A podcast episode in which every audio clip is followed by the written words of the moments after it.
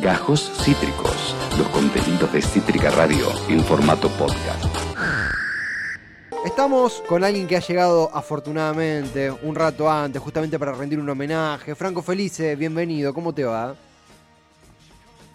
Tevi, ¿cómo andás? Muy buenas tardes. Acá bien, todo tranquilo. Como hemos, obviamente, vamos a blanquear algo que es obvio, hemos charlado por WhatsApp de, la, noticia de ayer, pero repito la pregunta porque eh, así es nuestro laburo. Eh, ¿Cómo te ha tomado la noticia? Sos baterista, además de, de, melómano, alguien que disfruta de la música, sos un baterista. ¿Cómo fue enterarte de la partida de Watts? Bueno, primero vamos a decir la verdad, hace bastante que no toco la batería. Tuve mi, época de, baterista eh, más en la adolescencia, más en la primera adultez, pero bueno, ya hoy en día estoy, jubilado, pero, bueno, siempre el, ritmo queda por dentro.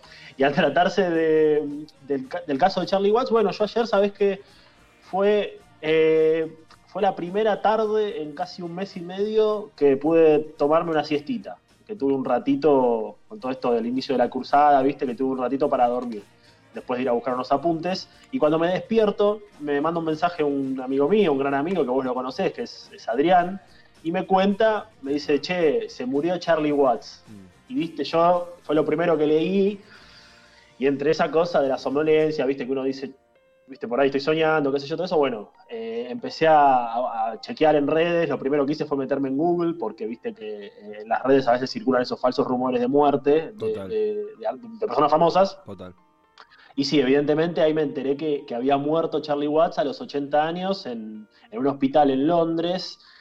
Y me atacaron esos pensamientos, viste, que, no, te lo llegué a comentar un poco eso, pero eh, siendo parte de la banda de rock más longeva, si se quiere, de la historia, o una de las más longevas, no nos vamos a poner hoy en exquisitos, pero los Rolling Stones son una de las tres o cuatro bandas más, eh, insisto con la palabra, longevas y en actividad actual en, la historia del rock, porque estaban de hecho preparando una gira a la cual Charlie Watts no iba a poder asistir como, como miembro estable, por primera vez un, un Stone no iba a ser parte de la gira, justamente por problemas de salud que derivaron de una operación que se había dicho, se había dado a conocer por parte de su médico, eh, una operación que le había ido bien, que le había salido favorable, pero que por, una, por un tema de reposo no iba a poder salir de gira a sus ya, recordemos, 80 años, que los había cumplido hacía poco, creo que en junio cumplió los 80 años.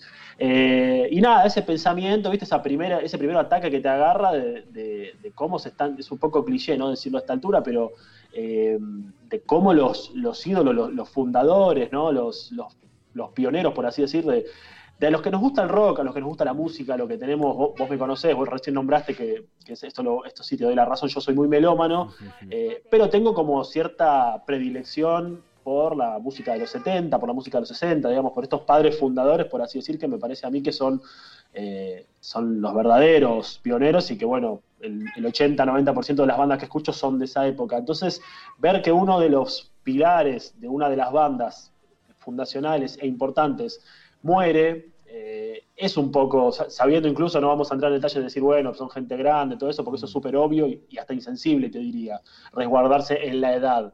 Pero, pero fue como un poco decir, la pucha, ¿viste? Sí, sí, totalmente, absolutamente. Vos sabés que, a ver, acá el que, lo digo en serio y sin ánimos de una falsa humildad, eh, acá el que sabe música sos vos, yo tengo observaciones que son, son hasta, hasta re, superficiales, pero las comparto porque sé que estamos aquí para profundizar y rendir un homenaje eh, mano a mano porque queremos hacerlo. Creo que también viste remarcar eso de músicos constantemente nos dejan, en este caso, la realidad es que nos impacta fuerte por todo lo que vos has nombrado. También a mí me pasaba, yo sin conozco a los Rolling Stones porque soy un ser humano. ¿Cómo no los voy a conocer? ¿Cómo, no voy a disfrutarlo, haberlos escuchado, conocer sus vidas, conocer lo, bueno, lo increíble, lo asombroso y las hazañas? Y, claro, porque son esas bandas que superan al, al mero nombre de rock, o mm. sea, de agrupación. Ya son parte de una de, un imaginario colectivo, los Stones, por ejemplo. Total. Como pero los Stones son un poco eso que vos mencionás, claro. Total, total. Y, vos sabés que yo siempre la figura de Charlie Watts, porque digo, obviamente Mick Jagger eh, eh, tiene un eh, eclipsa, obviamente Kate Richards eclipsa, estaba casi como en un, en un grado de exposición diferente, estaba, casi no, estaba en un grado de exposición diferente de Charlie Watts. Y eso había hecho que en algunas ocasiones a mí me diera curiosidad.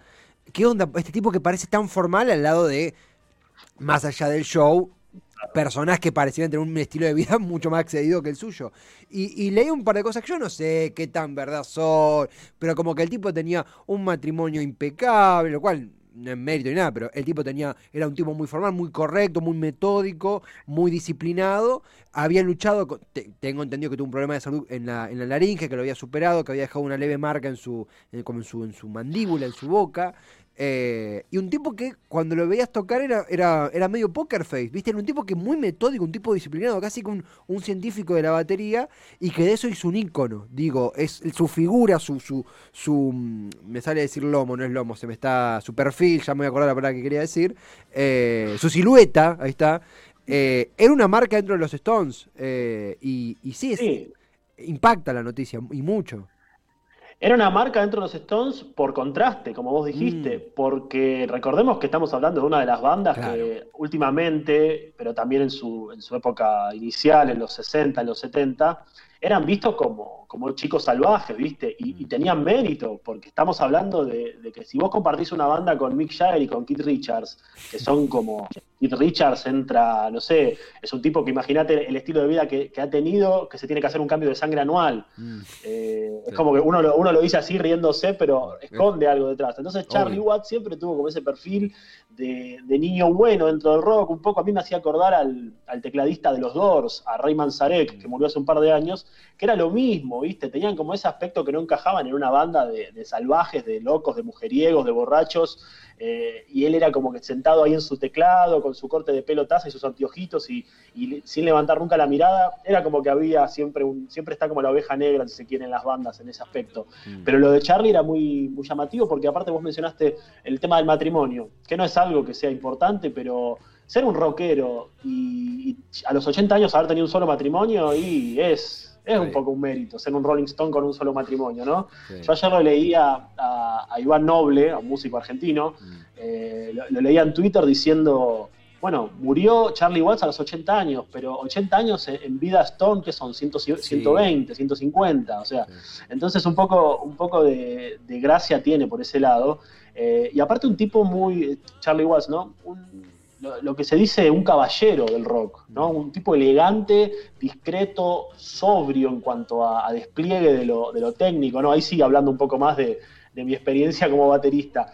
Un tipo muy prolijo y muy, muy sobrio, cero showman a la hora de tocar, ¿no? un tipo que el baterista, viste, siempre es como que se lo ve, a veces a muchos bateristas se lo ha visto como, como malabaristas con palillos, como que tienen que meter siempre un arreglo, siempre un, rulo, lo que se llama, o siempre, viste, como ser el que más destaca. Y Charlie Watts destacaba, pero sin todo eso, porque era un tipo que tenía, como podría ser también Ringo Starr de los Beatles, eh, el toque justo. Eran relojes, sabían qué meter a la canción, que no suene, eh, digamos, eh, grandilocuente, ya de mal gusto. Claro lo hacían, con una precisión de músico, de baterista, con un, con un toque realmente alucinante. Por eso, obviamente, que son escuela para todas las generaciones de bateristas que vinieron después, eh, que todos reconocen una influencia, tanto en, por nombrar a fundacionales, ¿no? Ringo Starr, como Charlie Watts, como podemos nombrar, no sé, a John Bonham de Led Zeppelin. Pero en su manera de tocar era, o sea, esa sobriedad y esa, esa disciplina que tenía, esa seriedad, se aplicaba tanto a su manera de tocar como músico, como baterista, como ejecutor del instrumento, como a su personalidad, ¿viste? Un tipo tranquilo, decían que siempre era el primero en irse a dormir en, los hoteles, en las giras, era cero joda, eh, realmente que un distinto en lo que refiere al escenario del rock y, al rock de los 70 y los 60, que era un millón de veces más salvaje que todo lo que vino después.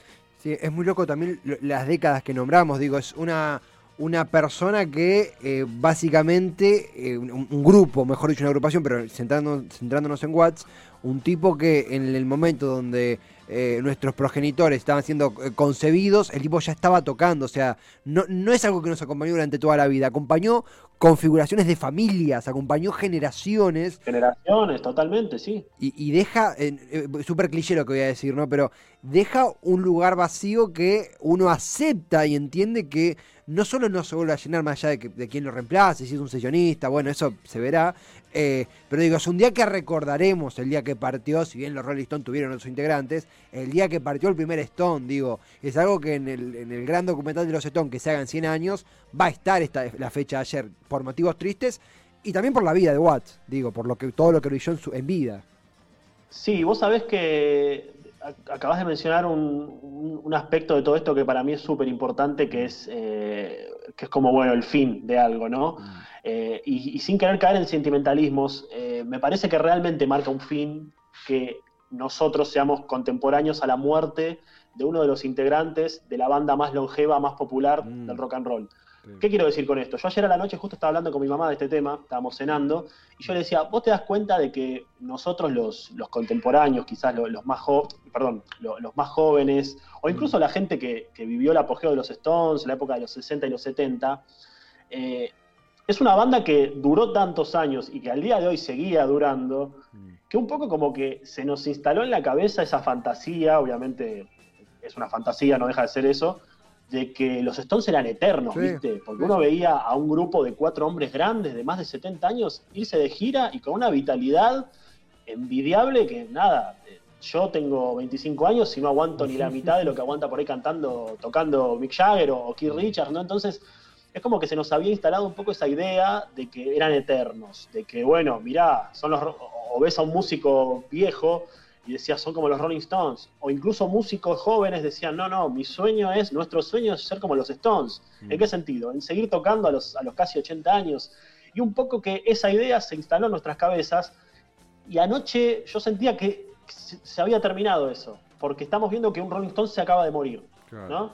Estamos viendo que sabemos todos que son seres humanos y eso, pero viste, la fantasía es más fuerte siempre. Entonces, cuando ayer los Rolling Stones se murió, es como que te da esa sensación de que el mapa se está poniendo amarillo, porque también empezamos a, pensar en los que quedan, y vos me conocés, vos sabés que mis dos bandas favoritas de, toda la vida son Pink Floyd y los Beatles. Eh, son otras dos, otros dos pilares del, rock y bueno, del rock británico. Y yo ayer pensaba mucho, por ejemplo, en Paul McCartney, después de escucharlo hablar, porque Paul McCartney salió a, dar su pésame. Un video muy lindo. muy fuerte un, un, pésame muy, sentido. Eh, fue, fue viral, se viralizó el toque de, Paul McCartney, eh, bastante conmovido. Bastante conmovido, pero yo aparte pensaba, estoy viendo a un Beatle de 79 años despedir a un Stone de 80, o sea, eh, te prende un poco las alarmas, o por lo menos a mí desde mi lugar de fanático, eh, que yo no llegué a ver, a ver, cuando muerdan a John Lennon yo no había nacido, cuando murió George Harrison yo tenía 4 o 5 años, mm. eh, no conocía a los Beatles te diría, pero viendo que ahora está, por ejemplo, está Paul McCartney, está Ringo Starr hablando de los Beatles, ¿no? Y, escucharlo ayer a, Paul hablar de Charlie y, saber que son tipos que vivieron la misma época, un poco te pega, ¿viste? Te mm. choca y a mí me dejó pensando en eso. Lo mismo cuando lo veo, no sé, a, a Roger Waters, que también, digo, es un hombre que tiene casi 80 años, tiene 77, 78 eh, y son, son personas como que, decís, bueno, me van quedando, por lo menos en mi caso, no voy diciendo quiénes quedan y, que se cuiden, ¿viste? En el caso argentino me pasa con Charlie García, que encima es una persona que nos tiene acostumbrados a los sustos eh, en cuanto a su salud, porque viste que una vez al año lo internan o algo le pasa. Entonces es como que me parece que la muerte de Charlie Watts, por lo menos acá te hablo desde algo sumamente personal, mm. eh, me volvió a prender esas alarmas de decir cuántos quedan, cuántos verdaderos padres fundadores del rock, de los que nos gustan a nosotros, de, los que fueron escuela para todas las bandas que vinieron después. Eh, ¿Cuántos quedan, viste? Si, nos ponemos a contar en cuatro o cinco bandas fundacionales del rock, si nos vamos a los 70 y pensamos en los Beatles, y pensamos en los Rolling Stones, pensamos en Black Sabbath, pensamos en Pink Floyd, y a todos ya le falta un miembro, a todos, viste, estamos en, estamos presenciando esta época de, bueno, por una cuestión generacional, un montón de esos ídolos están yendo. Entonces me parece que el caso de el caso especial acá de los Stones, ¿cuál es? Porque vos fíjate que de todas las bandas que te nombré, la única que seguía en actividad eran los Rolling Stones. Entonces, es como que bueno, eh, sí, a Pink Floyd ya se le murió un miembro, pero no tocan hace 30 años. Eh, a los lo mismo. Los Beatles eh, también, Lo mismo. los Rolling Stones es como que nos pega de otra manera porque siendo una banda contemporánea todavía, eh, es como que presenciamos la muerte de ese sueño o de esa idea de, esa idea de que, bueno, se, se murió un miembro de los Stones. Eh, nada para siempre. Total, total, total. Veamos imágenes también de, de, de archivo, de, de, Watts. Ya se le, queríamos hacer este, este no es dentro del Jardín de Franco, no es la columna para hoy, porque obviamente no estaba en los planes de nadie que esto sucediera, nada más lejos, pero no íbamos a dejar pasar el día sin tener este intercambio, que es un, un homenaje a pulmón y, realmente humilde en el mejor sentido de la palabra, porque es algo que... Siendo que acá también, claro, y siendo que acá también hemos hablado de música, por supuesto. no, estaba tan disparatado, por y, eso. Y que salió, intercambiamos mensajes, hay que hacerlo, queremos hacerlo, y nos, nos, nos compartimos esa visión, y has elegido un tema, ah, y tenemos, bueno, la imagen de, de, Paul McCartney, obviamente conmovido, enviando su pésame. Has elegido un tema, Franco, para transicionar a la, columna, obviamente disfrutarlo entero. Eh, ¿Cuál es ese? ¿Qué, qué, tema has seleccionado?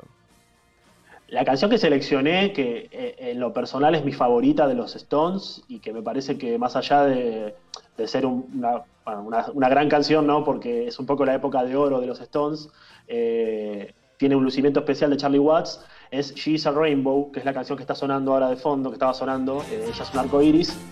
Que She's a Rainbow es una canción que pertenece a un disco de los Stones que es eh, del Satanic Majestic Request del año 67, que es un disco muy, fue un disco muy discutido por, por, la prensa y por los fans. No tuvo mucha aceptación, te diría que hasta fue mal recibido cuando salió porque se la veía incluso como una respuesta un poco boba a lo que fue Sgt. Pepper, el disco de los Beatles que había salido meses antes. Eh, pero bueno, esta canción, She's a Rainbow, fue como la que más resaltó en, un disco ignorado y yo creo que es, eh, bueno, creo no, eh, es mi favorita personal, ¿no?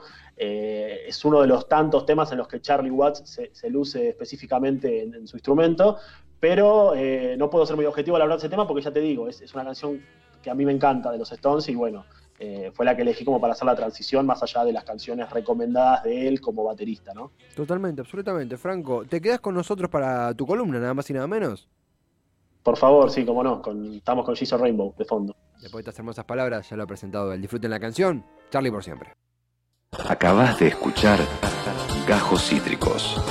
Encontrá los contenidos de Cítrica Radio en formato podcast en Spotify, YouTube o en nuestra página web.